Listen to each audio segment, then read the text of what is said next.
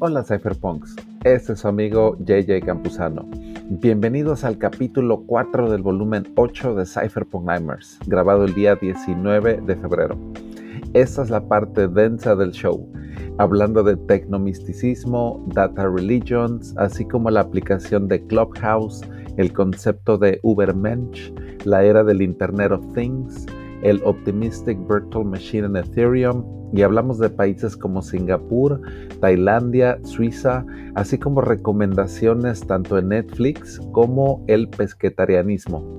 Ojalá que disfruten el cuarto capítulo de Cypherpunk Nightmares, el streaming más futurista del planeta. O sea, bueno, ahí ya me meto a lo mejor en otros temas, pero pues vaya, la vacuna o sea, aquí se está distribuyendo de una manera muy cañona. Ahorita me llegó una aplicación de tal manera que si hay vacuna extra, tengo media hora para responder y dos horas para llegar al centro de vacunación más cercano aquí en Florida. Yo ya estoy dentro, la diseñó un científico del MIT, ya está con todos los hospitales de tal manera que me llega una alerta en el teléfono si hay una vacuna extra. Se llama Doc, Hi Doctor B, se llama el sistema de notificaciones. De hecho, Matt, te la voy a mandar, ¿eh? Porque me la mandó mi cuate de Point Loma. Si te llega la notificación, digo, si te la quieres poner y todo, tienes dos horas para llegar a los, al, al centro de vacunación. Entonces, con la tecnología, está hasta cambiando los sistemas de distribución de vacunas. O sea, con la tecnología, ahora tú puedes hacer de que te llegue una notificación y lánzate, cabrón. Ahorita en Rice University les llegaron mil vacunas extras porque, o sea, se detuvieron los, los generadores hasta en los hospitales y todo eso. Y varios estudiantes de Rice University en Houston les tocaron vacunas, a pesar de que eran jóvenes y todo, pero dijeron, ya tenemos mil vacunas que se tienen que usar en dos horas. Hicieron cola y está televisado y todo. Y ve, o sea, todo esto, o sea, pues se va a empezar a dar, ¿no? O sea, y gracias a la tecnología tenemos, o sea, un sistema de vacunación, o sea, muy, pues muy eficiente también. Amazon dice que le va a entrar también a esto de la distribución de vacunas y todo eso, y eso también va a hacer que llegue también a, más gente y todo. Así que, quién sabe, cabrón. Imagínate que te mande la vacuna Amazon de Next Day o algo así, dices, ah, pues ok, ya lo ordené, cabrón. O sea, ya me llegó que te llegue así como pero pues quién sabe, digo, eso está cañón. Pero pues sí, la tecnología. O sea, lo que voy es de que la tecnología nos está llevando a tener nuevos paradigmas. Una religión ya no te da respuestas, por ejemplo, a lo que es la genética. O sea, tú en la Biblia no puedes encontrar respuestas a lo que es la manipulación genética, por ejemplo, o no puedes encontrar respuestas a la exploración en vida en otros planetas, porque es ya una ideología pues que la estamos desfasando, ¿no? Según en este libro de Homo Deus, la religión de esos tiempos es algo que ya lo desfasamos, entramos ya al humanismo, a lo que es ya centrarse en la experiencia del humano y lo que es ya la tecnología, ¿no? O sea, que va a ser como parte de las religiones del futuro. Ahí habla de las tecnoreligiones, o sea, de lo que es una religión en el que fusionas las dos, o sea, lo que son los algoritmos con un sistema de ideologías también. Entonces, es muy interesante lo que se puede ver en tecnoreligiones, o sea, en lo que pueden ser las religiones del, del, en 50 años, por ejemplo te dice que los primeros discípulos son las gentes que ya suben todo, todo, todo a Instagram, toda su vida, o sea que toda la digitalizan, son los primeros discípulos del Data Religion, porque el Data Religion lo que dice es de que subas todo, que lo digitalices.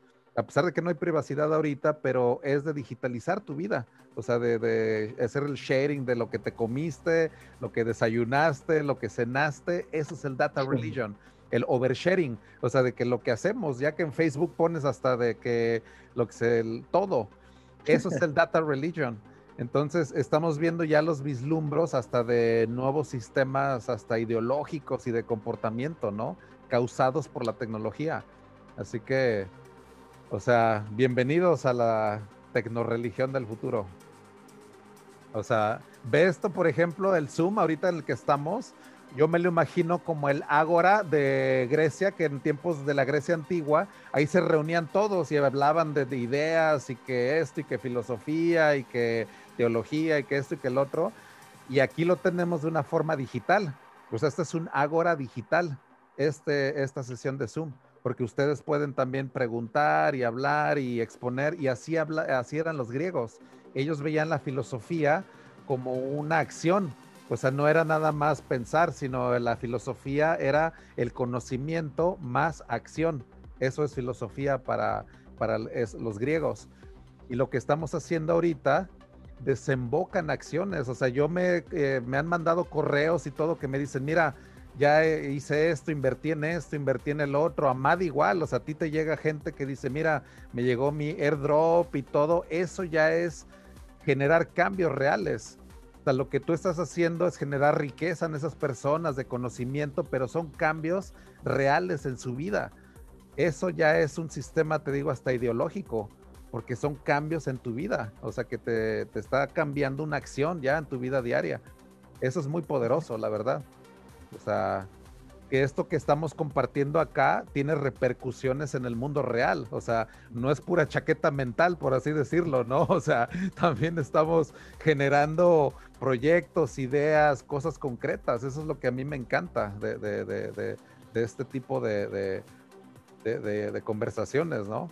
Que me lo han dicho y todo. O sea, eso es muy significativo, te digo.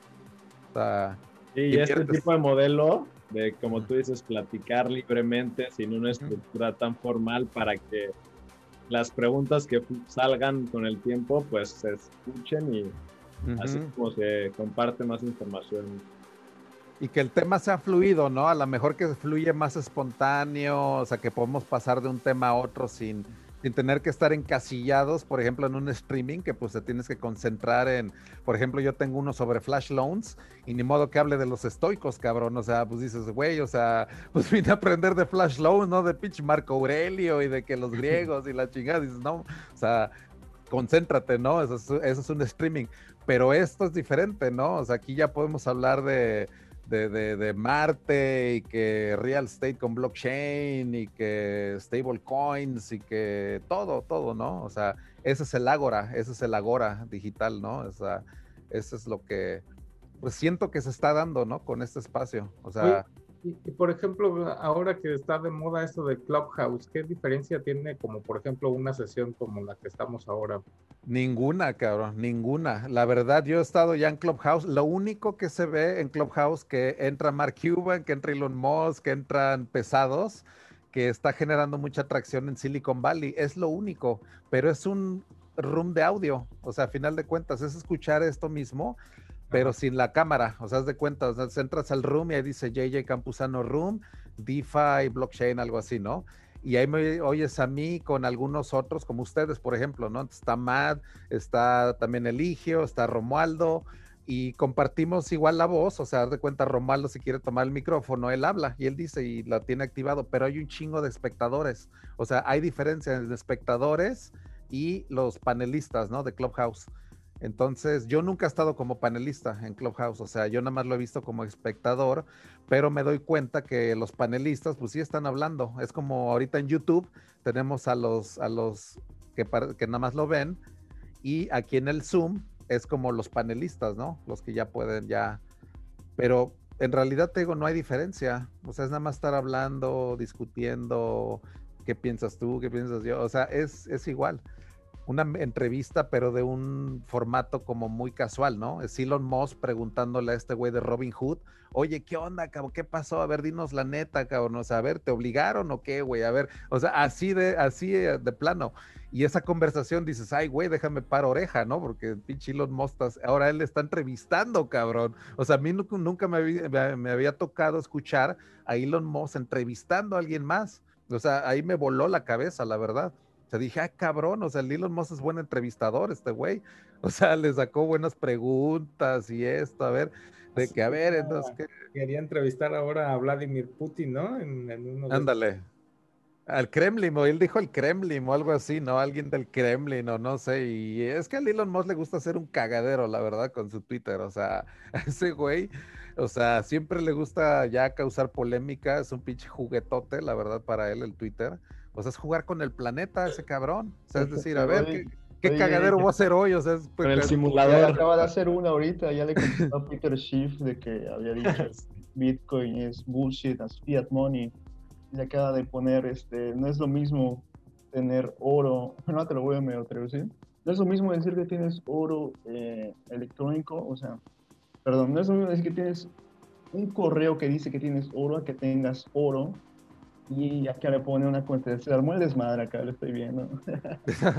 Pinche Elon Y ese cabrón es un genio, o sea, ustedes pueden decir que es un bobo, bueno, no sé qué perspectiva tienen, pero pues este cabrón, como dice JJ, no tiene 40 y qué, 40 y... 47, 47. Pero, o sea, todo lo, lo, hace calculado de cabrón. O sea, estos tweets de, ya vieron lo del Bitcoin, lo del Dogecoin, no lo hizo lo pendejo. O sea, mucha gente lo ve, ah, ese cabrón está chileando Dogecoin, pero no, cabrón, o sea, ya lo tenía planeado. Está súper, súper. Yo digo que es de los mejores eh, marqueteros que existieron. Pero, y, y, ve también el poder del algoritmo, por ejemplo, de una red como Twitter, te digo, es ese juguete, porque él ya puede jugar a nivel planetario. O sea, así como Donald Trump tenía ese poder en ese tiempo, que ya se lo quitaron y ya se ve como esa, esa plataforma él ya no la tiene. O sea, ve ese poder que le quitaron.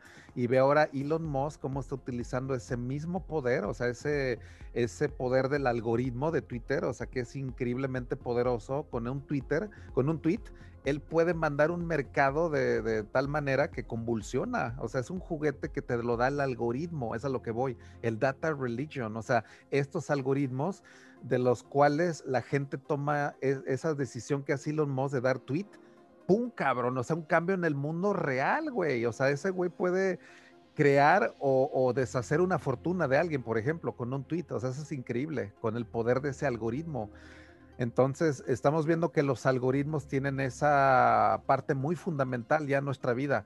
Angelina Jolie se hizo la mastectomía, que es la operación de quitarse los senos, pero fue en base a un análisis genético que ella le predijeron que tenía más del 80% de probabilidades que tuviera cáncer de mama y fue un algoritmo el que se lo dijo y ella preventivamente se hizo la mastectomía, no escuchándose ella misma y a ver qué pienso, cómo me siento, no. O sea, ella escuchó a la ciencia, al algoritmo. Su mamá y su abuelita también tenían ese problema de la cáncer de mama y se murieron muy jóvenes y todo. Y ve, o sea, ese poder que el algoritmo, eh, hasta en Angelina Jolie hizo que tuviera esa decisión tan, tan cabrona, ¿no?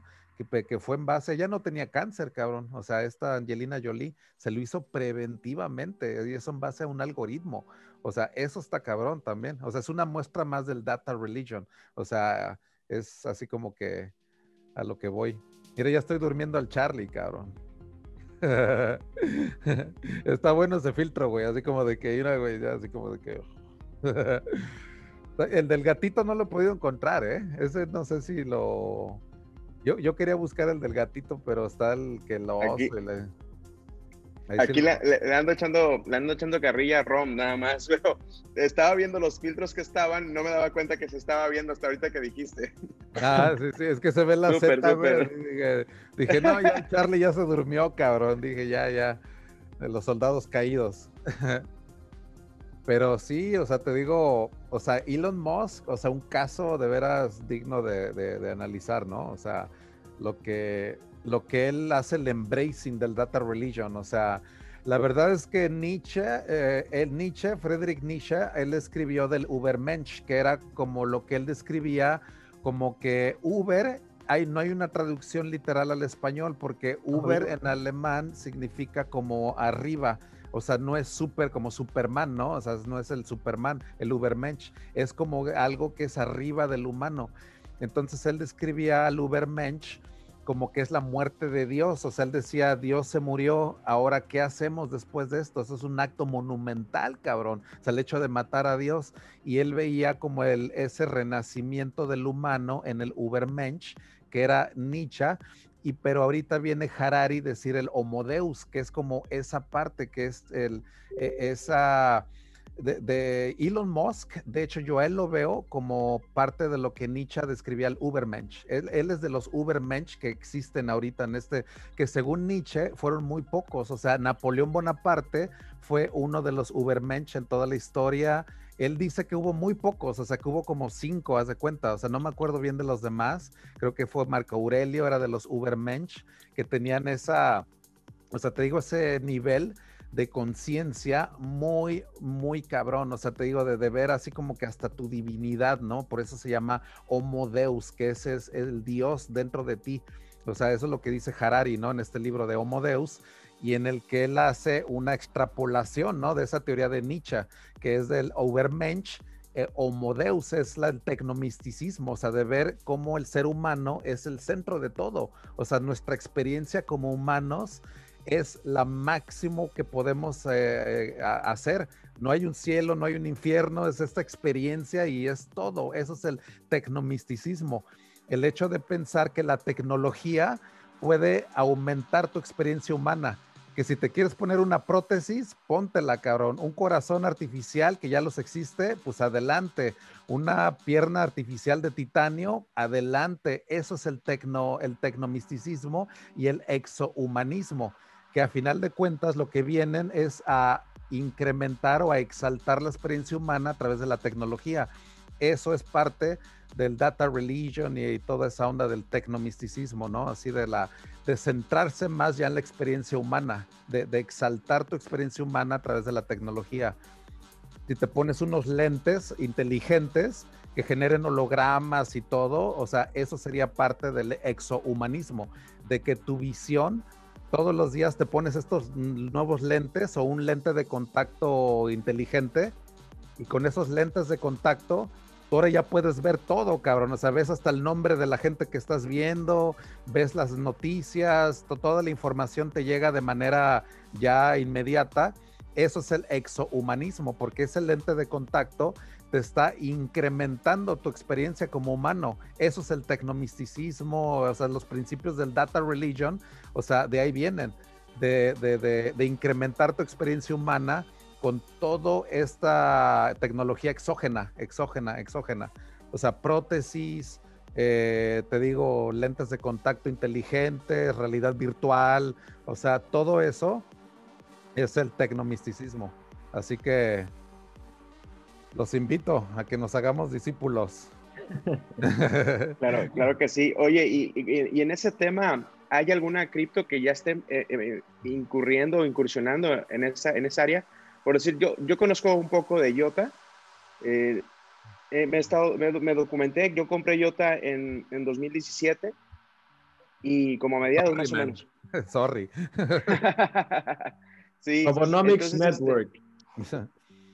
Es que yo te digo, ahí te voy a decir luego, ahorita que digo, que tú platícame, pero ahorita te digo de Yota. no, precisamente, precisamente por eso les pregunto, ¿no? Porque yo te traía esa parte de la tecnología, o menos ese era como que la, lo que querían incursionar o, estaban este, como que enfocando el objetivo para lo que es este, todo lo que son el Internet de las cosas, ¿no? Y que, y que ya en Estados Unidos lo, lo traen muy avanzado y, y eso está y ahorita que tocas este tema que me parece brutal, que realmente vale muchísimo la pena, imagínate que ya podemos estar 10 eh, pasos adelante de todo eso, como lo que hizo esta actriz, pues que, un, que, un, tema de esto se incursione en el, en el tema cripto, pues creo que podría ser muy, muy viable, muy factible, ¿no? Sí, sí, sí. Y es que mira, o sea, Jota, nada más así para dártela así como que, así de, de forma rápida, lo que tiene es de enfocarse al Internet de las Cosas, pero es como el antro ese que hicieron de manera tan futurista, de que vuela y todo, porque ve, le metieron un código que se llama trinario, que no es ni binario, le incrementan, es, es como manejarse con tres, y luego, o sea, eso del tangle, o sea, está, mira, muy bien eso del Internet of Things y todo, pero en mi visión, o lo que yo pienso, el Internet of Things, esa era, o sea, la que vamos a entrar, no viene directamente de algo que emane de blockchain, va a emanar y ahí te va a decir de 5G. 5G es literalmente el inicio real del Internet of Things. ¿Por qué? Porque el 5G es un salto gigantesco en la transmisión de datos, porque ahí te va, con ese tipo de tecnología, tú puedes tener 2 gigabits por segundo, que ya lo, está ahí ciudades enteras en China que ya están con el 5G deployment, porque ahí te va. Ese es el Internet of Things, porque ahí tú le puedes ya meter, ya no tienes el bandwidth así como que el constraint. Así que por ese lado, el inicio del Internet of Things es cuando tú le metas 5G. O sea, esa es la infraestructura de base. Pero será una mezcla, ¿no? Yo digo de... Exacto. 5G, blockchain, inteligencia artificial, todo mezclado. Eso es la nueva era de la digitalización a otro nivel. Exacto. sin la conexión de 5G, pues no jala nada, ¿no? Porque si no se va a tardar años en confirmar la transacción. Este Jay, Jay pregunta, ¿ahí entraría Chainlink o no? En eso lo que tú estás hablando. Chainlink es parte de la infraestructura, pero cañoncísima, ¿eh? de lo que es el, el, Internet of Things, porque ahí te va. Chainlink lo que hace es descentralizar todos los datos del mundo exterior hacia blockchain, de tal manera que el Internet of Things se va a soportar en Chainlink, o sea, literalmente, o sea, todo lo que pasa en los sensores Chainlink va a ser ese portal hacia, hacia blockchain. Así que Chainlink definitivo es una de las tecnologías pilares del Internet of Things, porque te digo, viene esa descentralización de los datos, a final de cuentas, esos data feeds de lo que es el mundo exterior a blockchain, es Chainlink lo que está eh, haciendo esa, esa capa, ¿no? Ese sustrato de, de, oráculos, que es súper importante, súper, súper importante. ¿Ya vieron la nueva foto de perfil de Elon Musk en Twitter? Ah, sí, güey, esa la cambió hace como cinco, hace como unas horas, ¿no? Y todo. No lo había visto. Me gusta el hentai. Exactamente. y, es, y es donde ahí se ve, te digo, los inicios del 5G, ahí te va. Es súper, súper interesante ver que en China, una compañía que se llama Huawei, es la que le rompió su madre a lo que es 5G, porque ahí te va, tienen un científico que es de Taiwán, que rompió como que un, hizo un breakthrough ese cabrón que se llama códigos polares, polar codes, que lo que hace es que la infraestructura que ahorita ofrece Huawei en 5G le está dando, pero en toda, güey, a todo lo que se ofrece en todo el planeta. Entonces Inglaterra, por ejemplo, ya está con Huawei, pero hasta las y eh, Estados Unidos lo que hizo fue como de frenar a Huawei, o sea, de hecho no entra a Estados Unidos, por eso no hay teléfonos de Huawei, está completamente bloqueado y todo, y Estados Unidos está quedando atrás en lo que es la carrera por el 5G, por eso precisamente, por esa barrera que tienen con Huawei, pero el breakthrough tecnológico viene de esos códigos polares que tiene esa, esa onda de la tecnología de Huawei, que lo que te hace es de que te incrementa la velocidad, te digo, de una manera increíble, cabrón. O sea, Huawei es la tecnología de infraestructura más grande del planeta ahorita. O sea, no hay otra que está haciendo el backbone del siguiente Internet más que Huawei. O sea, eso es lo, lo cabroncísimo, porque Huawei ahorita está jugando el mejor juego del más importante del planeta, que es la infraestructura del siguiente Internet. O sea, del, del y por eso está riesgoso, ¿no? Está cabrón. Hay unos chips ahí. Exacto. Por eso Estados Unidos no lo quiere, cabrón. Eso es lo que te digo. Está riesgoso. O sea, no hay forma también de ver qué tanto está vigilando la, la, la, el gobierno de China, o sea, qué tanto spyware y todo. Entonces, la verdad es que por ese lado está muy, muy cañón, o sea, lo que se viene así con, con, con todo eso. Y además, así que... y además Huawei ya hasta quitó de sus teléfonos en todas las nuevas versiones todas las aplicaciones de Google Apps. Ah, sí, sí. Exacto. Así que hay un artículo de Wired de la revista. Pero en los nuevos, ¿no? En los, teléfonos nuevos. Porque de los códigos polares. Así que si quieren buscar sobre ese breakthrough tecnológico, que fue, te digo, un científico que se tardó años, cabrón. O sea, es un güey que hizo una disertación de PhD y todo, y nadie se dio cuenta de que la, la, implicación que tenía todo eso. Entonces saca ese breakthrough y Huawei se pone, pero a la cabeza, cabrón, pero así muy, muy cañón. Entonces es lo que se está viendo, qué respuesta va a tener Estados Unidos también. O sea, que ahorita con lo de la pandemia, Estados Unidos en infraestructura ya le metió bien cabrón a 5G. Ahora, ahorita hay antenas también por todos lados, pero no sé exactamente qué tecnología este, traen. Pero ese artículo en Wired de, de, Polar Code, de códigos polares, está cabroncísimo, porque ahí te das cuenta la significancia de lo que es el Internet of Things, 5G, o sea, va muy correlacionado. IOTA, te digo, a final de cuentas sí quiere entrar en ese, en ese lado, pero no ha creado ninguna atracción en ningún este, ecosistema. Entonces, es donde te digo, no va a emanar de, directamente de una tecnología en blockchain. O sea, la, la, revolución en IoT no va a venir de IOTA o no va a venir de ni siquiera de Ethereum en, sí. O sea, Ethereum en sí no va a traer esa, esa revolución. La va a traer la infraestructura y Ethereum va a ser la columna vertebral del 5G cuando alcance la escalabilidad. O sea, cuando estemos ya en el Ethereum de Proof of Stake, con sharding y todo eso, ahí es donde yo, veo Ethereum 2.0 como la columna vertebral del IoT, ya combinado con el 5G, ¿no? Entonces hay que juntar esas piezas del, rompecabezas tecnológico del Internet de, que vamos a ver en 5 años, en 10 años. Así lo veo yo, corriendo en 5G con Ethereum ya con sharding, eh, Bitcoin, digo, la verdad no sé ni cómo vaya a estar en esos tiempos, pero así es como veo yo el futuro en los siguientes 5 a 10 años, por ejemplo, ¿no? Así que la verdad por ese lado, así es hacia donde yo veo que se va la, la, la tendencia tecnológica, que el 5G es literalmente Internet of Things, porque la generación 4G es la generación del video, o sea, es lo que te trajo el 4G. El 3G era la generación de media. El, 2, el 2G era texto y la generación 1 fue puramente llamadas. O sea, así se dividen del 1G, 2G, 3G, 4G, 5G, hasta llegar a esta 5G, que literalmente es la que va a soportar el Internet of Things, es la que va a emanar de esa infraestructura. Así que es bien importante, cabrón. El nuevo orden mundial, ¿no? El perdón. El nuevo orden mundial. Pues la nueva infraestructura del nuevo Internet que estamos ahora sí que construyendo, cabrón. O sea, es que te digo, esa tecnología, pues es hacia donde veo que va. Bueno, pues vamos a estar observados como en China, ya que hasta en la esquina te van a ver si te sacas el moco.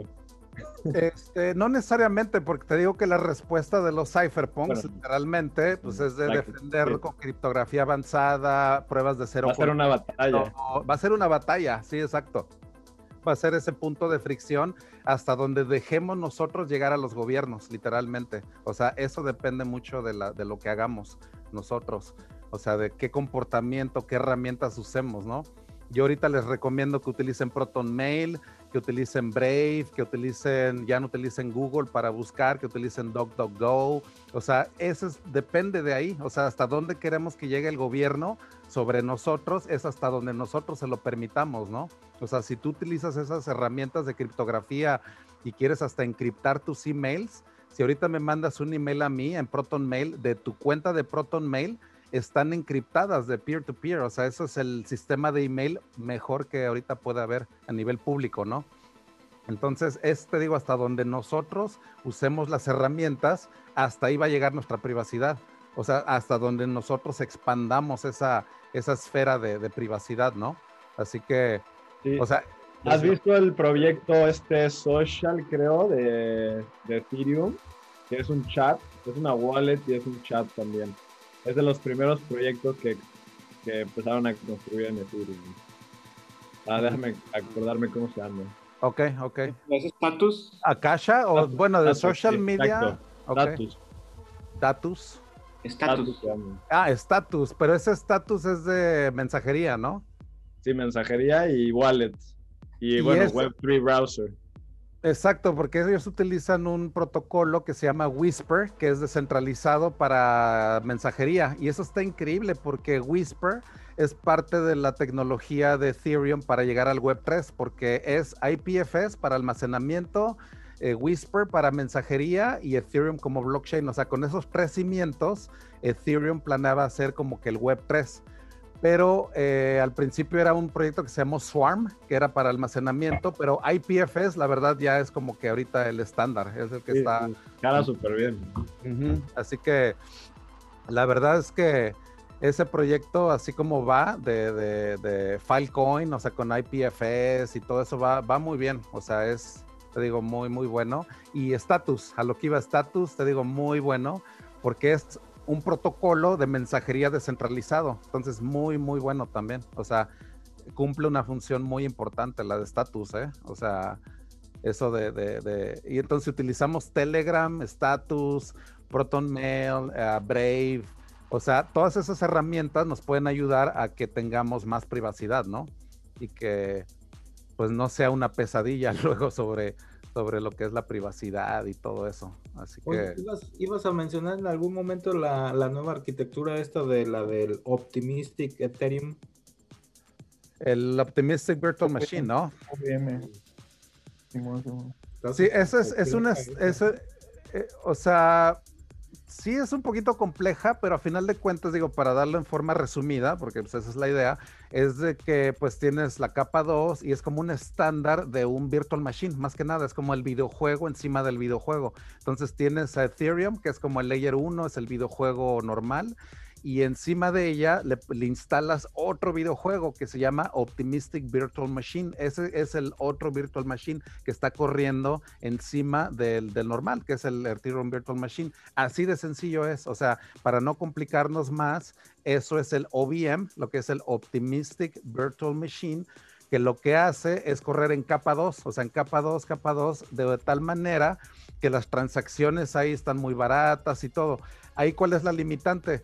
Que a veces tu costo de, de, pasarte de capa 1 a capa 2 te sale a lo mejor más caro que la transacción que, que, te quieres ahorrar en capa 2, ¿no? O sea, también tienes ese costo de pasar un ITER a Optimistic Virtual Machine. Es como pasarte de un piso a otro del antro. O sea, estás en capa 1, que es el primer piso, el de Ethereum, y te vas al segundo piso, pero hay un costo, cabrón. Esa es la bronca. De que arriba te van a salir las transacciones bien baratas pero ¿qué crees que te va a costar el hecho de subirte al segundo piso? Esa es a veces la limitante, ¿no? De la capa 2, de que a lo mejor subes los fondos, que a lo mejor sabes que vas a tradear con ellos o que vas a hacer un buen de cosas, pero si quieres hacer una transacción normal, es lo que a veces resulta a veces redundante, ¿no? O sea, subirte a la capa 2, luego volverlos a bajar y así, ¿no?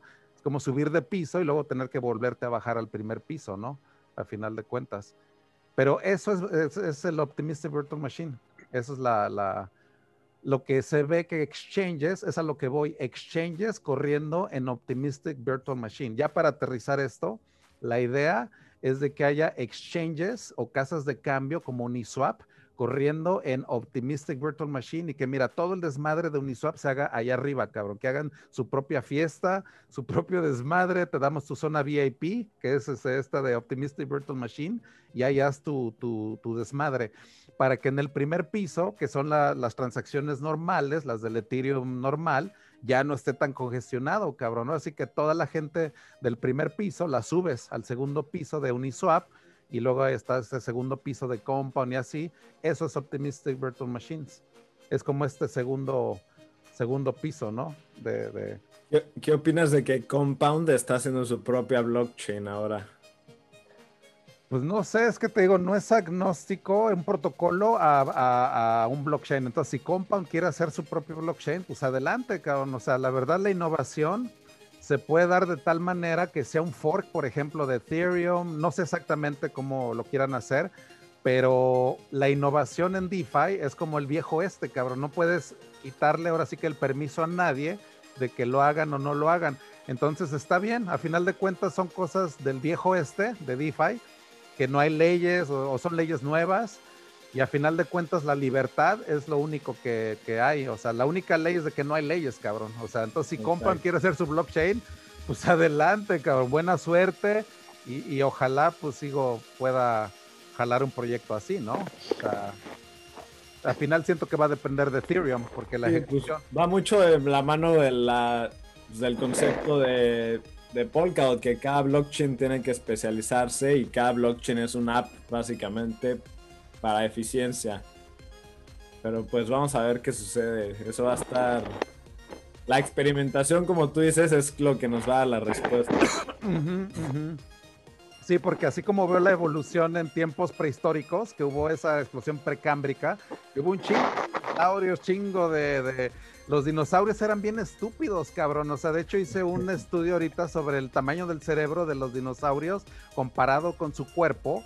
Eran pero súper estúpidos porque tenían un cerebro que era menor al del humano y tenías un pinche estegosauros, así que pesaba tres toneladas. Eran, de veras, tenían una inteligencia muy baja pero son experimentos que hizo la evolución a final de cuentas, ¿no? O sea, de diferentes formas hasta llegar a lo que, pues nosotros somos el producto de 4 mil millones de años de evolución, por eso hay que actuar de esa manera, cabrón. O sea, actuar de manera, pues inteligente, güey, que se enseñe esos 4 mil millones de años de evolución, cabrón, o sea, en serio. Pero hay muchos a veces medio cavernícolas ahí en el chat a veces. Monodeus, Monodeus, güey. Oye, recomiendas la película, esa, la documental de donde te explican el tiempo, que te dicen, por ejemplo, la vida está muy, muy corta y todavía no sabemos de dónde va a llegar. Ándale, esa, güey. ¿Cómo se llama? Ahí, déjalo busco. Esa fue, es un documental de futurismo extremo que se llama, o sea, desde de verla así la, la evolución, por ejemplo, de 10 mil, 50 mil, o sea, mucho más años en el futuro, hecha por Protocol Labs con un canal en YouTube que se llama Sheep Labs, que es como de, ovejas y, laboratorio. Sheep Lab es como un estudio visual que con este de Protocol Labs, que es el que hicieron Falcon y todo, hicieron un documental, cabrón, sobre futurismo que se llama, ahorita se los encuentro, lo, puse en el Génesis, en el bloque Génesis de, de Cypherpunk Se llama Time, Lapse of the Future. Time Lapse of the Future, sí, güey. Está muy chingón, ¿eh? Me gusta un chingo. Este es un nuevo stream, ¿eh? Se llama Deborah Jones, la, la, la que está ahorita. Débora de Luca. Chateau de Chambord, en Francia. Pero sí, este video que se llama eh, Time Lapse of the Future te vuela la cabeza, cabrón. O sea, llegar a la era de los agujeros negros, la era de, que la entropía en el universo está llegando a niveles ya muy, muy cabrones, los cuales eh, hasta los agujeros negros se desvanecen, cabrón. O sea, de esa manera, de trillones y trillones de años en el futuro. La era de los hoyos negros, la era de la decadencia, creo que se le llama de The Gen Era de hecho, eso me, recordó a DeFi, cabrón, la, era de los degenerados y todo eso. Pero eso de, de súper extremo del futuro. O sea, es el mejor video que he visto que se llama Time Lapse of the Future. De hecho, se los voy a poner aquí en el, en el chat. Time Lapse. Esto sí, véanlo, pero no tarda ni, ni una hora, se me tarda como 40 minutos. Está muy chingón. Está muy chingón ese video, ¿eh? Y dura, ¿qué será? Como unos 20 minutos o algo así. Sí dura como media hora, creo. Como media hora, como media hora. Y a los 5 minutos ya llega un nivel del tiempo que yo dije, no mames, o sea, ¿cómo le, le va a faltar 25 minutos a este video? O sea, yo decía, no, es imposible, o sea, no va a llegar en esa escala porque empieza a doblar, la escala del tiempo se dobla cada cinco segundos o algo así, pero yo dije, no mames, o sea, esa escala de años en el futuro nunca la había visto, ¿eh? O sea, nunca yo había visto un video que te llevara como que a, a explorar esas inmensidades del tiempo, cabrón, o sea, esa, de hasta dónde puede llegar lo que es las teorías de la física elemental, o sea, el estudio de las partículas elementales y todo eso, de que te puede llegar a decir hasta cómo se va a ver el universo en un trillón de trillones de trillones, trillones de años, cabrón. O sea, está cabroncísimo eso.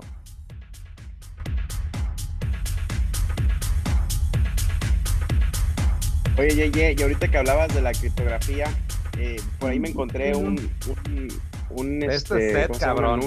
déjame admirar este set, un pinche castillo, cabrón. Así quiero una fiesta, ¿eh? Perdón, ¿eh? Perdón. No, no, no, está es que ve este Chateau de Chambord en Francia. Increíble, cabrón. Increíble. Y el set, cabrón. Este set está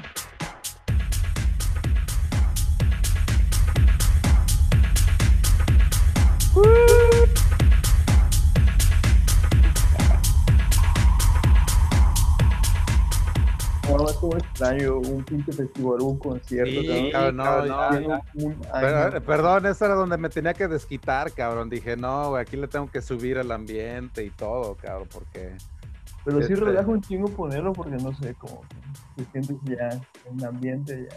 Se le llama budismo electrónico, así lo denomino yo, de hecho. Ese término apenas lo descubrí hace como cinco días, el budismo electrónico, porque es una frase de Alan Watts, de hecho. Entonces luego les pongo esa frase del budismo electrónico, está poca madre, ¿eh?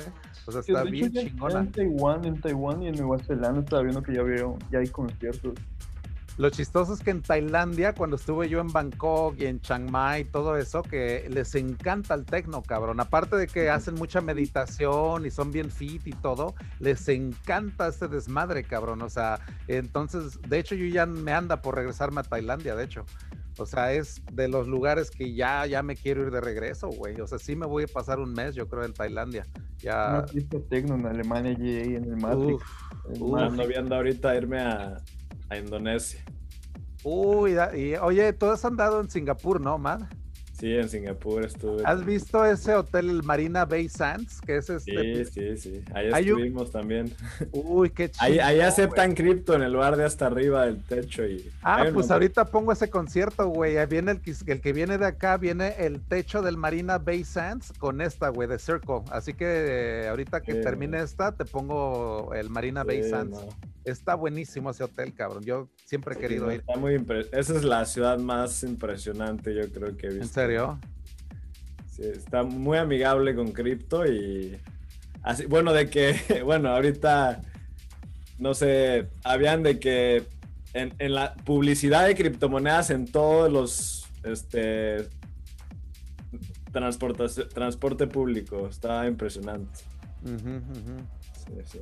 Es que ellos están en otra, sí, se saltaron, están en otra Sí, fase, no. ¿no? De tecnología y todo. Sí, y un montón de empresas cripto están basadas ahí, están registradas ahí.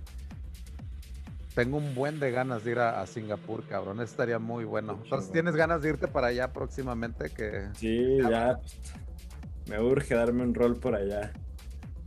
Está, está muy divertido, la verdad.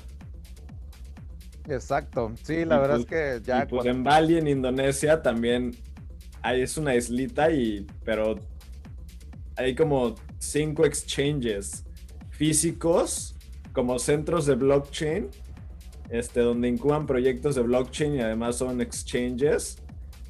Y sí, la verdad está muy, muy avanzado por allá. Es el de lo más. Por ejemplo, en Japón está súper cero, cero cripto, la verdad. Solo había una tienda donde sí podías pagar todo con cripto.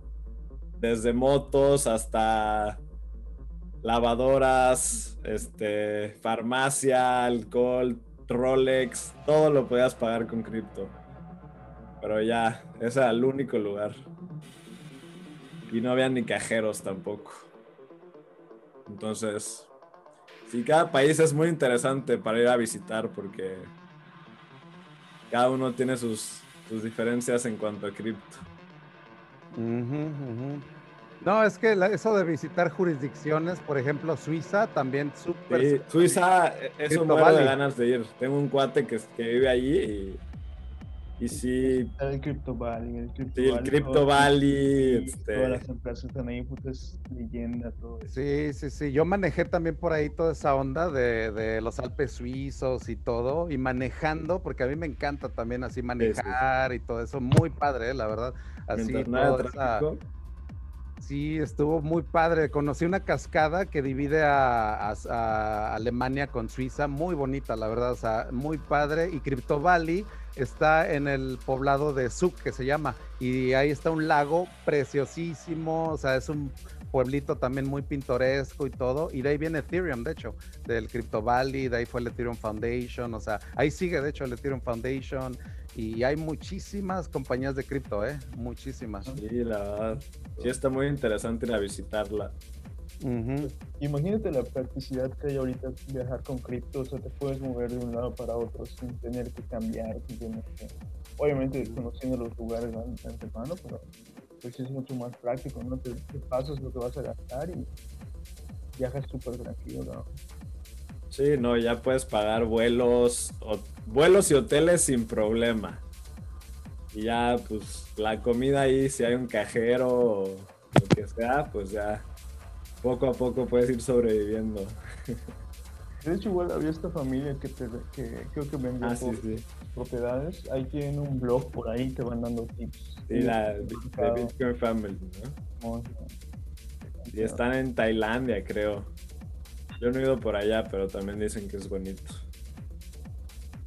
Sí, la verdad yo me la pasé muy bien allá en este Chiang Mai, que es el norte. De hecho, tuve que tomar un avión doméstico de Bangkok a Chiang Mai porque el bosque, o sea, lo que es el norte de Tailandia, es muy difícil, como que andar así en autobús y todo. Entonces tuve que tomar un avión como de una hora más o menos y llegué al Chiang Mai, que es un poblado al norte, norte de Tailandia, muy boscoso, cabrón, con unas montañas increíbles, unos templos que ves ahí, güey. No, no mames, o sea, en serio, muy bonito el norte, que es como una zona que no se visita a veces tanto, porque todo el mundo se va a las playas, a las playas, las playas, las playas, es el sur, es Pattaya, Cosa Muy, o sea, todo el Golfo de Tailandia, preciosísimo, pero no lo conocí, cabrón. O sea, cuando yo me tocó ir, había como que zona de lluvias y todo. Y yo dije, güey, pues a qué voy cuando está lloviendo, ¿no? O sea, dije, mejor me voy al norte, que es como que una zona que me encantó. Entonces yo nada más conozco el norte de Tailandia, que son unas zonas milenarias, cabrón. O sea, esa de Chiang Mai, me quedé en un hotel que era como un pinche templo, cabrón. O sea, dices, no mames, este es mi hotel, güey. O sea, está así con madre, güey. O sea, la hospitalidad en Tailandia, así todos te saludan así, güey. De, no es de darte la mano ni nada, güey. Es así como de que, de que así de de que nomás le pones así, muy respetuoso, la gente la verdad súper buena onda, así, la verdad me trataron en Tailandia, o sea, muy, muy chingón el país, ¿eh? muy, muy bueno, o sea, el norte, así que la verdad es que recomendado, o sea, lo que yo conocí, encantado, ¿eh? O sea, una cultura muy, muy pacífica también, muy, muy segura, o sea, muy chingón. La comida, cabrón, no mames, la comida, o sea, esas hay unas sopas bien picosas que son como curries. No, cabrón, o sea, a mí como mexicano, que me encanta bien picoso, en Tailandia no te la acabas, cabrón. Ahí sí unas pinche picante de que ahí sí es, güey, son de agárrate, güey. La neta, la neta. Sí, buena Así comida, que... buena comida. Ajá, exacto. Así que la verdad, por ese lado, buenísimo comida. Cuba, por ejemplo, que también estuve por allá. Horrible, eh, ¿no? Horrible, cabrón, horrible. Pinche, no hay diversidad, toda bien insípida. Les decía, oye, ¿tienes salsa? Me traían una chingadera que no, güey, o sea, no, no, no. No hay especias, no hay chile, no hay nada, cabrón. O sea, Cuba es muy plana la comida, o sea, no, no hay nada de picante. Puro arroz y frijol, ¿no? Puro arroz y frijol, ropa vieja. Yo como yo no como carne, vieja, sí, menos, sí. cabrón, nunca probé el ropa vieja, sí, nada. Pura pinche pizza de queso bien mal hecha en Cuba, cabrón. O sea, yo estaba hasta el gorro, güey, de la comida cubana. o sea, y, y, en México, pues es que estamos bien mal acostumbrados, güey. O sea, la verdad. Así que la comida hindú también, puta, como me encanta. A mí también, mi mamá. Que me mama esa pinche comida, güey. ¿Has probado la, la etiopía? Sí, güey. Sí, sí, Puta, sí, la que tiene la... con esa como esponjita, ¿no? La tortilla sí, sí, esa, la de. Que es que y todo comes con la mano, güey. Con en, esa de, te lo traen Puta, como en una pinche tortilla esponjosa. Y la cortas esa tortilla esponjosa con esos como curries así de Etiopía. Y todo con la mano, cabrón. O sea, lo agarras con la tortilla y órale, cabrón, para adentro, para adentro, para adentro. Sí, sí. Esa la probé en Ámsterdam, güey, esa comida. Pero bueno, ya la había probado en Houston, porque Ajá. tienes un chingo de restaurantes en Houston. Ahí expandí mi culinario, ahí la verdad chingón oh. en Houston, hay de todo. Y de esa comida de Etiopía, eh, japonesa, eh, esos de sushi bars, o sea, hindú también. Unos buffets de comida hindú que hay en, en Houston de no mames. O sea, no mames, muy bueno. Así que Sí, ya me está dando hambre, cabrón. No mames. No, no chinguen, güey. No chingues. Ya, ya no sí, hay, hay, hay, una serie buenísima en Netflix que es como. Es como Dragon Ball, pero de chefs. Como Iron Chef mezclado con Dragon Ball y pelean así. Y, y los, y los que son los jueces describen como los platillos, pero súper así, este, delicadamente específico. Uh -huh, que le explotan los, las pupilas las papilas gustativas y no es una risa de ¿Cómo, ¿Cómo, lo voy a tener que checar eh cómo se llamaba déjame ver cómo se llamaba. Yo he visto la serie de tacos allá en México, de la de Netflix, no sé si la hayan visto también, porque Ah, está no, muy buena, es que toda es la cultura de tacos, güey, allá. Esa, esa de Se llama tacos Food Netflix, Wars. Food Food Wars, Wars. ah, ok, Food Wars, Food Wars. Está buenísima. Pero la de tacos empieza con los de maciza, cabrón, que ya ves que esos son como que la, la- el pilar de la, el pilar es el de los pilar de la... El pilar de la peda es el triángulo, así como que no puede faltar el taco de maciza. Y habla, y es un documental del puro taco de maciza, cabrón. Está bien bueno ese de, de- de Netflix, de, de los tacos. Y Ah, creo que hay una del pastor. El taco, ya. Sí, son, son tres temporadas. Ajá. Yo ya, me la aventé en Netflix. De, Ah, de ok. tres desde el norte, ya ves que hay. pues, Ándale, el burrito, habla del burrito. Tortilla harina, y harina, ¿no? En el otro que cabrito. Luego te vas a Yucatán y pues de cochinita, cabrón. O sea, hasta, son tres temporadas. O sea, no, no son tres episodios, son tres temporadas. ándale, Cada, ándale. cada uno tiene como cin- cinco, cinco o seis, tampoco no está tan larga, pero buenísimo. O sea, como 15 diferentes tipos de tacos. Ándale, Bueno. ándale. Yo me quedé en el de maciza, que es el principio de la, de la temporada 2, cabrón. Ahí me quedé yo. Pero ahí seguía el- los otros. y- Pastor, Ándale. pastor, eh, ¿cómo se llama? Este, chivo, lo que comen en, en Guadalajara. este, El- ¿Cómo se Tortas llama? ahogadas. Ah, ah, tortas ahogadas. Y, y también este, unos tacos de marisco en Ensenada. Puta. Igual como dices, uy, terminando de ver ese da, da hambre. Ahorita que Uy, me no están platicando mames. ya. No, yo eso sí le Yo no- entraría, yo no puta, lo- pero con Yo no ganas. los he visto, ¿eh? Yo no, yo no he Ah, visto la serie, pero los he probado. Échatela. Órale, no, es que esos de marisco, He yo sí me, lugares. Me mata esa madre. Los tacos de marisco son. Ahí tú te vas al Taco. Tuesday, por allá más, no te toca ir al Taco Tuesday ahí en San Diego y todo. Claro. Clásico, cabrón, clásico el Taco El Tuesday. clásico allá. Taco Tuesday. Y aquí le, aquí le entran muy, muy dura la comida mexa. Sí. Oye, yay, yay, ¿pero qué prefieres? ¿Whata- ¿Whataburger o In-N-Out? Ah, no, pues ninguna, yo no como carne, pero en Texas sí le Ah. entramos Whataburger. Whataburger. Sí, es que nunca probé el es- In-N-Out, ¿eh? Nunca In and. Out es puro mame. Es puro ¿Sí? mame. Sí, no, Wha- Whataburger es el bueno, güey. Para mí, en mi opinión. Ah, sí, digo, es el que yo tengo, el como lo puedo co- comparar, digo, no era Pero nada creo que nada más está en Texas, ¿no? ¿O no? Yo la probaba ahí en Bernie, ahí en, me acuerdo que iba ya después de la peda, pasaba el Whataburger, era porque estaba abierto hasta la, pues toda la noche, güey, el Whataburger. Pero el In and Out no llegó a Texas, creo que llegó después de que me fui o no sé, pero ya llegó así como que después, pero eso es más de California, ¿no? O sea, el In and Out, creo, algo así. Sí, Entonces, sí. Sí, güey, no, es que cada quien, yo de hecho fast food yo ni como, cabrón, o sea, yo tengo ya, no mames, ni, ni que fuera pobre. ¿Pero qué? ¿Eres, eres full vegano o qué pedo? No, pesquetariano, de hecho la estaba explicando la sesión pasada porque había muchos que no las habían escuchado, ¿eh? esa de pesquetariano. Sí, pues, Yo la verdad soy medio como tuyo, ayer. Pues, Sí, vegano y- no como carne. Porque yo no, ya tiene ocho años que no como ya eh, pollo, carne roja, nada, nada. Pero, nada pero de la ¿por tierra. Y lo expliqué, te- güey, puta, me aventé como media hora explicando ese pedo. La, chécate el capítulo 5 de la, del volumen 7, güey.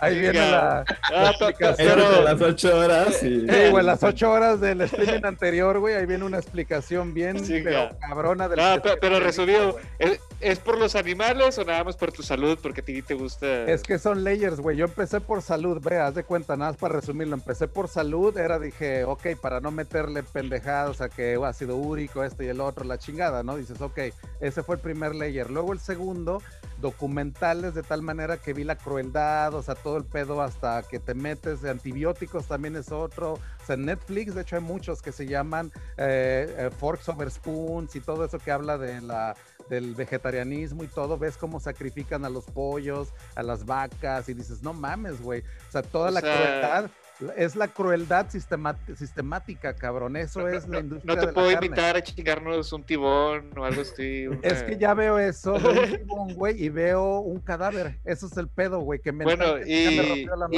y la, y- y la carne esa que había sacado Impossible Burger, ¿cómo se llamaba? Pinche Sí, carne? la de, y la, de, la- de Bill Gates, la de Bill Ah. Gates ya tienen una, y yo la yo tengo aquí opciones veganas, de hecho, de hecho a mí como me encanta el sabor de, haz de cuenta, el chorizo, el chorizo con huevo, cabrón, cómo extrañaba ese sabor. Ah, pues bienvenido. Y ahorita hay un sabor de soya, güey, haz de cuenta de que es la sustitución del chorizo con soya y sabe increíble, cabrón, increíble, increíble, así de tal manera de que esa madre ya tengo un sustituto que sabe y yo me cae de madre que no encuentras una diferencia, cabrón. En serio, en serio. O sea, yo ya tengo un chingo de sustitutos, el tofu, o sea, hasta el mole poblano, güey, lo he hecho con este coliflor asada en lugar de carne o de pollo. El mole le encantó más a mi familia el mole con coliflor que el pinche mole con pollo, güey. O sea, el mole con pollo lo dejaron a un lado. Y no lo sé, Rick. Le empezaron a entrar el mole con coliflor asada, güey. Es que sabe bien chingón. Yo hasta decía, no mames, ya están acabando mi comida y la verga. Esto era para mí. Chingo de opciones, güey. Sabe rico, güey. O sea, la soya sabe Aquí, muy aquí- rico. aquí en San Diego hay un restaurante que es como McDonald's, pero todo vegano. Y es- la verdad está súper interesante el concepto y se ha estado expandiendo como virus. Pero no sabe igual, cabrón. No Como sabe COVID. igual, no sé. Y por ejemplo, en Tailandia mismo, nadie traga carne o es muy poco. En, en India igual, toda la comida hindú no tiene nada de carne porque ellos las vacas las consideran sagradas y todo. Pues vas a los buffets de comida hindú, todo, todo, todo vegetariano, cabrón. O sea, nada tiene carne y sabe increíble todo, cabrón. Un, un Entonces- compa se acaba de, mo- de morir de ese pedo. es- estaba bien mamado y era vegano también. Este, pero le dio como que organ failure, un pedo así, güey. No sé específicamente qué haya sido, pero pues no sé si ha influido su dieta o algo, pero pues se veía bien saludable, tío. Estaba mamadísimo y era súper vegano. Pero se dio una sobredosis de heroína, ¿no? Un pedo así. que- Ah, quién sabe qué pedo. ¿Quién sabe qué pedo? Ah, pues como que era la, la- la proteína para la proteína que. Güey, la proteína, créeme que eso es una falacia, esa madre, porque la- hay Ah. tanta proteína. en Es los que también es como el Los sistema. frijoles, güey, tienen un chingo de proteína, la soya, tanto, chapulines, güey, los tanto, los chapulines. todo, güey, tiene un chingo de proteína, güey. Chingo, güey. Esa es una falacia de que vas a tener un déficit de proteína y la chingada y todo. Deberían dejar de subsidiar la, la carne. Ah, y ahí te va, pues, que güey. Pero te iba a explicar lo del vegetariano. Viene ese layer, ¿no? Haz de cuenta. Luego ahí te va la otra, güey. Luego empecé a ver todo lo que le rompe la madre a- en la ecología a lo que es la, agricultura de animales, güey. La deforestación del Amazonas, o sea, todo eso. Una hamburguesa que te chingues al día equivale a 50 galones de agua que tuvieron que ser invertidos en darle de, de comer y de beber a esa pinche vaca, güey. Cada hamburguesa, o sea, si no comiéramos carne, hubiera tantos granos para alimentar a 14 mil millones de personas en este planeta. Hay una, pero todo se va en alimentar a las pinches vacas.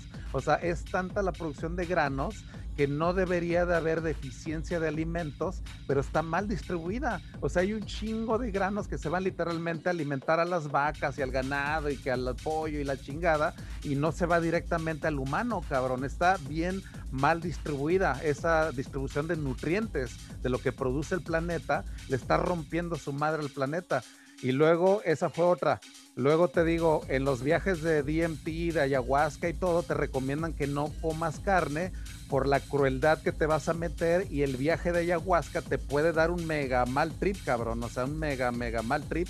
Si te metes, por ejemplo, hay el documental de un güey que comió, McDonald's un, un día antes de hacer ayahuasca y al otro día se aventó un viaje que sentía que las vacas se lo estaban tragando a él, así con violencia, y dice que es una experiencia que así lo traumó, cabrón, dijo, no mames, qué pedo, o sea, y digo, vaya, y eso como que a mí también, o sea, lo vi hasta de esa manera, ¿no? De no meterme crueldad, o sea, todas la- las hormonas de miedo que genera una vaca cuando la van a matar, es adrenalina pura, es la misma miedo que uno siente prácticamente, está comprobado que el cerebro de la vaca genera el mismo estrés que un humano cuando la van a Oye, matar y todo eso. Checa, checa, igual creo que Burger King, de hecho acá en la península, acá que, que ya les da como una vida a las, a las vacas, a los cerdos. O sea, se cuenta que los tratan bien, los, o sea, viven hasta. Sí, pues se trata los- de matarlos sin que se den cuenta, básicamente. Exactamente, o sea, los matan literalmente eh, casi eutanasia, ¿sabes? Pero pues no sé, siento que es algo muy... Las plantas también sienten, son seres vivos. Ajá, exacto. No, pero mira, ahí te va, por ejemplo, en este libro del... La, no se pueden defender las plantas ellos. No, es que anda muy Black Lives Matter. No, te digo, eso es personal, güey. Es muy personal, la neta, güey. ahí está, estos pendejos como el Rodo que está ahí en el YouTube y todo, güey. la copa, güey. Entonces, güey, ya que se vaya y todo, güey. Pero bueno, ya. Sí, pero ¿no extrañas comer carne? O sea, alguna vez. Sí, sí, pero ahí te va, güey. De los estoicos viene la templanza también, güey, por ese lado. Porque yo puedo estar en una pinche taquería y voy. De hecho, he ido a las, las torterías en México y aguanto, güey. O sea, digo, estoy ahí, veo así se me antoja, lógicamente, pero parte de los estoicos es la templanza, güey, o sea, el hecho de tener la tentación y no agarrarla es la mayor poder que puedes tener, güey, sobre tu mente. Es decir, que eres el dios. No, no a Yalari que estamos aquí para disfrutar, güey, Entonces, como que, pues te digo, o sea, por ese lado, como que o sea, pues vaya, aprendes un poquito. Ya lo hice tantas veces que a mí ya me quedó y no, no he tomado, por ejemplo, en nueve años. O sea, el alcohol. También lo dejé de San Diego, güey. En San Diego me puse unas pedotas, allá en, fue mis últimas pedas, fueron en San Diego, de hecho. Y ya desde ahí también dejé de tomar y todo. Entonces ya como que empecé a vivir la vida ya con un poquito más de, pues, de moderación, ¿no? En varios aspectos, ¿no? Y es muy personal, te digo, esa madre del pesquetarianismo es muy, vaya, es, es, güey, yo respeto un chingo a la gente que come carne, güey, o sea, te puedes echar un pinche T-bone enfrente de mí y todo, y vaya, o sea, hasta lo voy a, a decir, oye, qué chingón se ve y todo, ¿no? O sea, pero es muy, muy personal lo que yo le meto a mi cuerpo, cabrón, o sea, la verdad. Ah, pues yo que te iba a invitar acá a Monterrey, güey, la carnita asada, güey. Y voy, güey, y voy, pero pues yo hago unos champiñones con coliflor y todo, y me la paso con madre, güey. Ah, güey, güey. Sí, no, yo sé que eso es una cultura también, cabrón, o sea, la carne asada, Monterrey, o sea, güey, eso no lo vas a quitar de la noche a la mañana, güey, o sea, eso Créeme que en el norte, sobre todo, puta, güey. Yo nunca había visto a gente tan carnívora, güey, como en Sonora y Monterrey y todo eso. Sonora. Sonora. Sonora, cabrón. Yo estuve por ahí por este Caborca y Hermosillo, todo eso. Esos güeyes desayunan carne, comen carne y cenan carne, cabrón. O sea, están bien cabrones allá en, Ciudad, Ciudad de Obregón y así, puta, pero deliciosa esa carne de Sonora, ¿eh? Así de las mejores de México, yo pienso. Sí, es una cultura argentina. Cuando estuve allá, también lógicamente los cortes, o sea, muy bien y todo, y no los probé, pero el vino también, pues vaya, ya no, no hago nada de eso, pero respeto mucho, ¿no? A mi esposa, de hecho, le compro botellas de vino y todo, porque a ella sí le gusta. Y te digo, ella puede abrir la, la, la copa enfrente de mí, yo hasta la huelo, o sea, el buque y todo eso. Ay, qué chingón y todo, y ahí está, ¿no? Tu copa.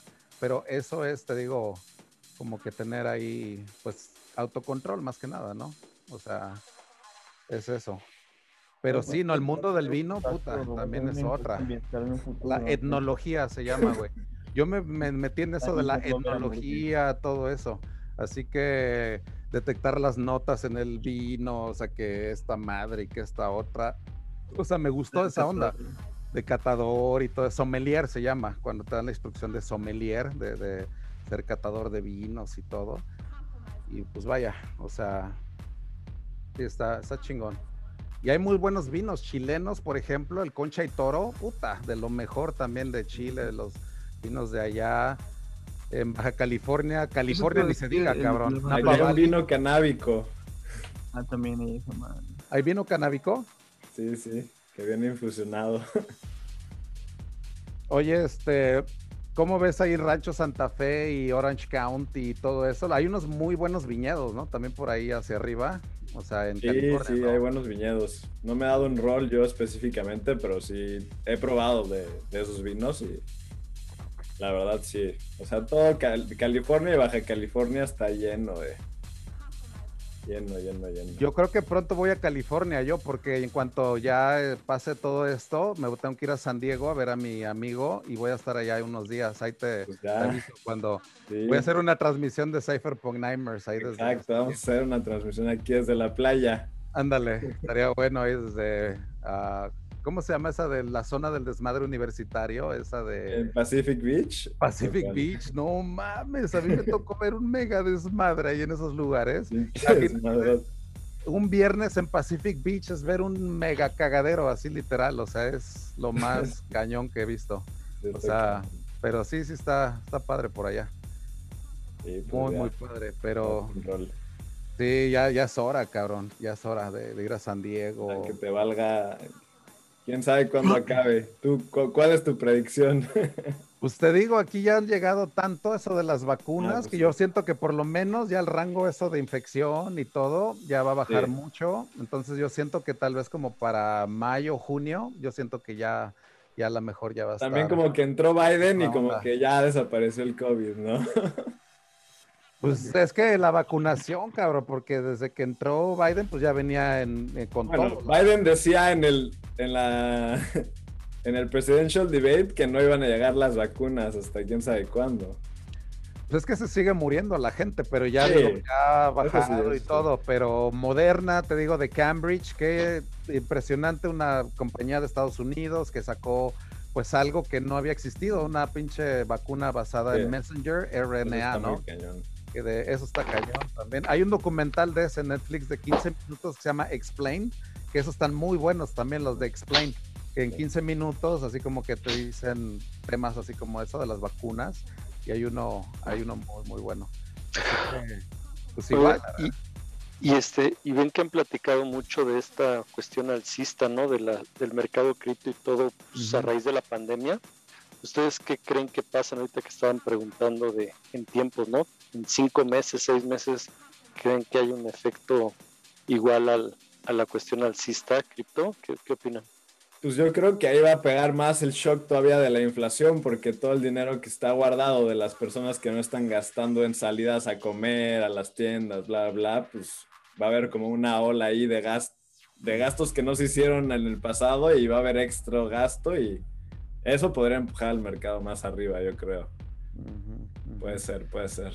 Y que le empiecen a meter pues ya la gente también a criptos de sus casas, que las rampas, o sea, de Coinbase, por ejemplo, ese IPO de Coinbase va a traer a mucha gente aquí en Estados Unidos a invertir en Bitcoin todavía más, todavía, ¿no? O sea, la gente ya de a la mejor más grande o a la demográfica que no le había entrado, ya con esto de Coinbase, a lo mejor ya también se hace como que más pervasivo, ¿no? El hecho de invertir en Bitcoin, tienes una lana extra del gobierno, ah, pues mira, mejor me compro 500 dólares en Bitcoin en lugar de estarlos este, pues malgastando en algo que no necesito, ¿no? y además yo creo que esta, esta presión del ETF que hubo en Canadá le está metiendo presión a Estados Unidos para que haya uno acá, ¿no? Y eso... Al, haber un, ETF que es distinto al, al, GBTC que existe ahora de los gemelos Winklevoss, ellos no tienen obligación de comprar según la demanda que haya, pero un ETF sí.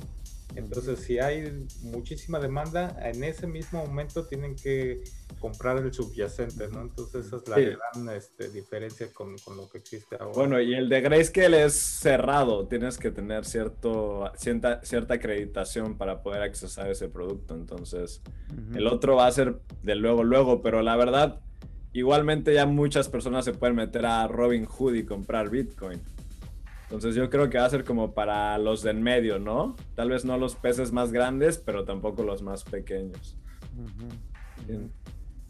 Sí, de plano. Este año va a ser así el de, el de institucional, eh, de las instituciones entrándole, o sea, ya una pues adaptación ya de la arquitectura financiera allá al cripto. O sea, eso ya el acoplamiento, eso es lo que está cañón. Ese acoplamiento ya a nivel ya institucional es lo que está ya ya muy cañón este año. O sea, ya Bitcoin se va a acoplar a la economía ya financiera. Entonces sí, sí piensan que todavía tiene fuerza para cinco o seis meses todo este desmadre. Es difícil predecirlo, pero yo le veo que se ha acumulado ya tanto, o sea, en los últimos años, en el winter, o sea, lo que fue esto, eh, pues yo siento que sí da, o sea, ya hay tanto del otro lado, que es como este efecto de estampida, ¿no? Que los mercados financieros se manejan con dos, dos emociones básicas, el miedo y la avaricia, ¿no? O sea, la, la, la, y la envidia, más que nada, la envidia. Cuando ves a alguien que está haciendo un chingo de lana, como Tesla, que ya hizo más lana comprando Bitcoin que haciendo coches. Hijo de la chingada, o sea, eso es lo que le da, créeme que eso en los mercados financieros le da coraje, o sea, a los demás, cabrón, o sea, en los billonarios, ese es el juego de ellos, ver quién tiene más billones, o sea, ese es el juego. Así que, de hecho, ver a Elon Musk haciendo un chingo de lana con Bitcoin, créeme que eso es como prenderle un cohete en el culo a todos los billonarios también. O sea, eso es la, la, la onda, ¿no? El cómo que se apodere del mercado. Exacto.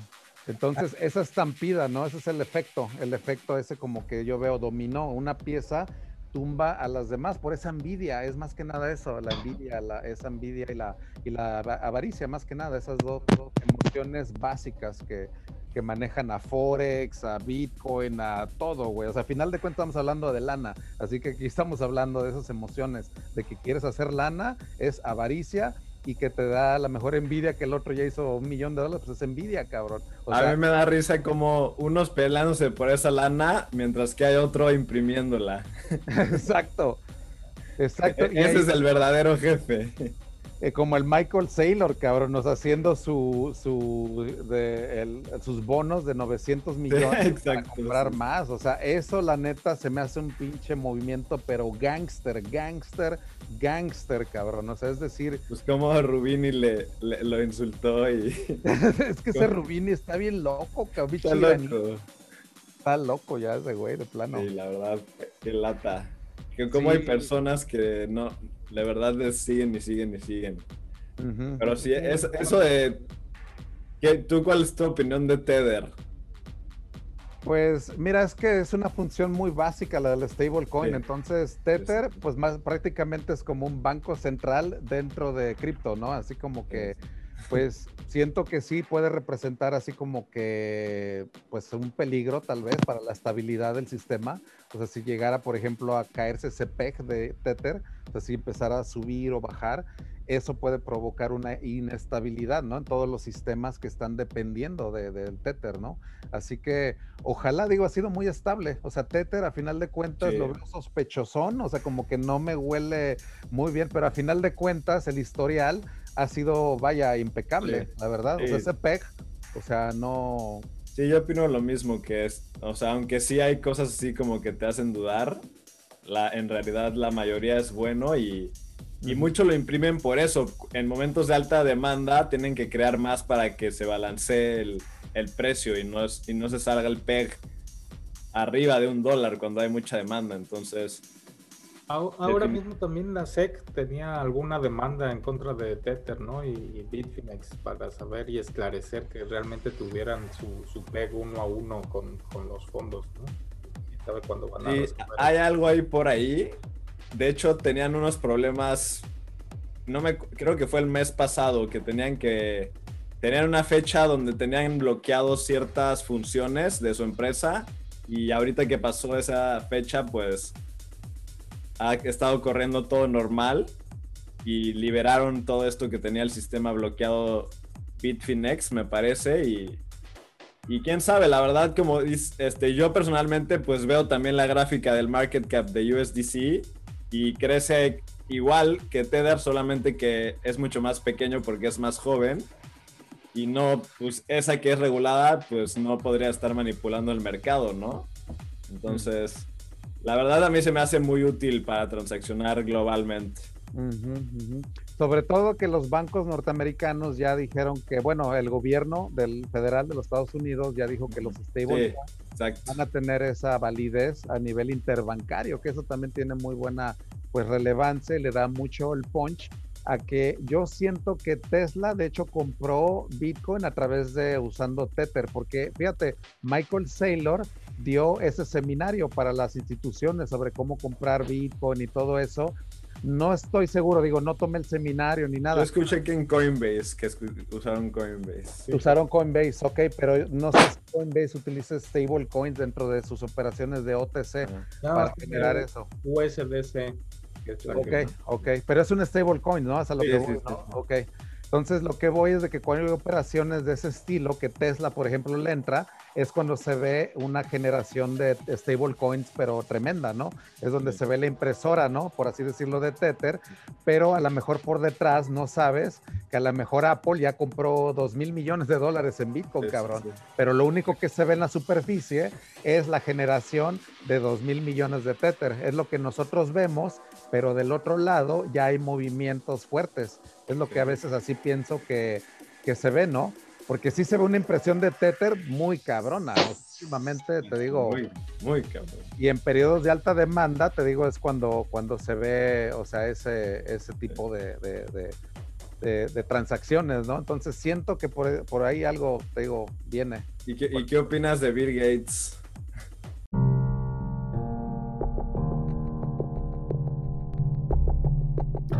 Hemos llegado al final del cuarto capítulo y llevamos más de la mitad, así que ahora te recomiendo buscar el capítulo 5 del volumen 8. Yo soy JJ Campuzano y me despido esperando que les haya sido de su agrado y no olviden sintonizarnos cada viernes por la noche a partir de las 9 pm hora centro de México en nuestra sesión interactiva en Zoom, así como en el canal de YouTube JJ Campuzano y por supuesto aquí en el podcast. Esto es Cypherpunk Nightmares, el podcast más futurista del planeta.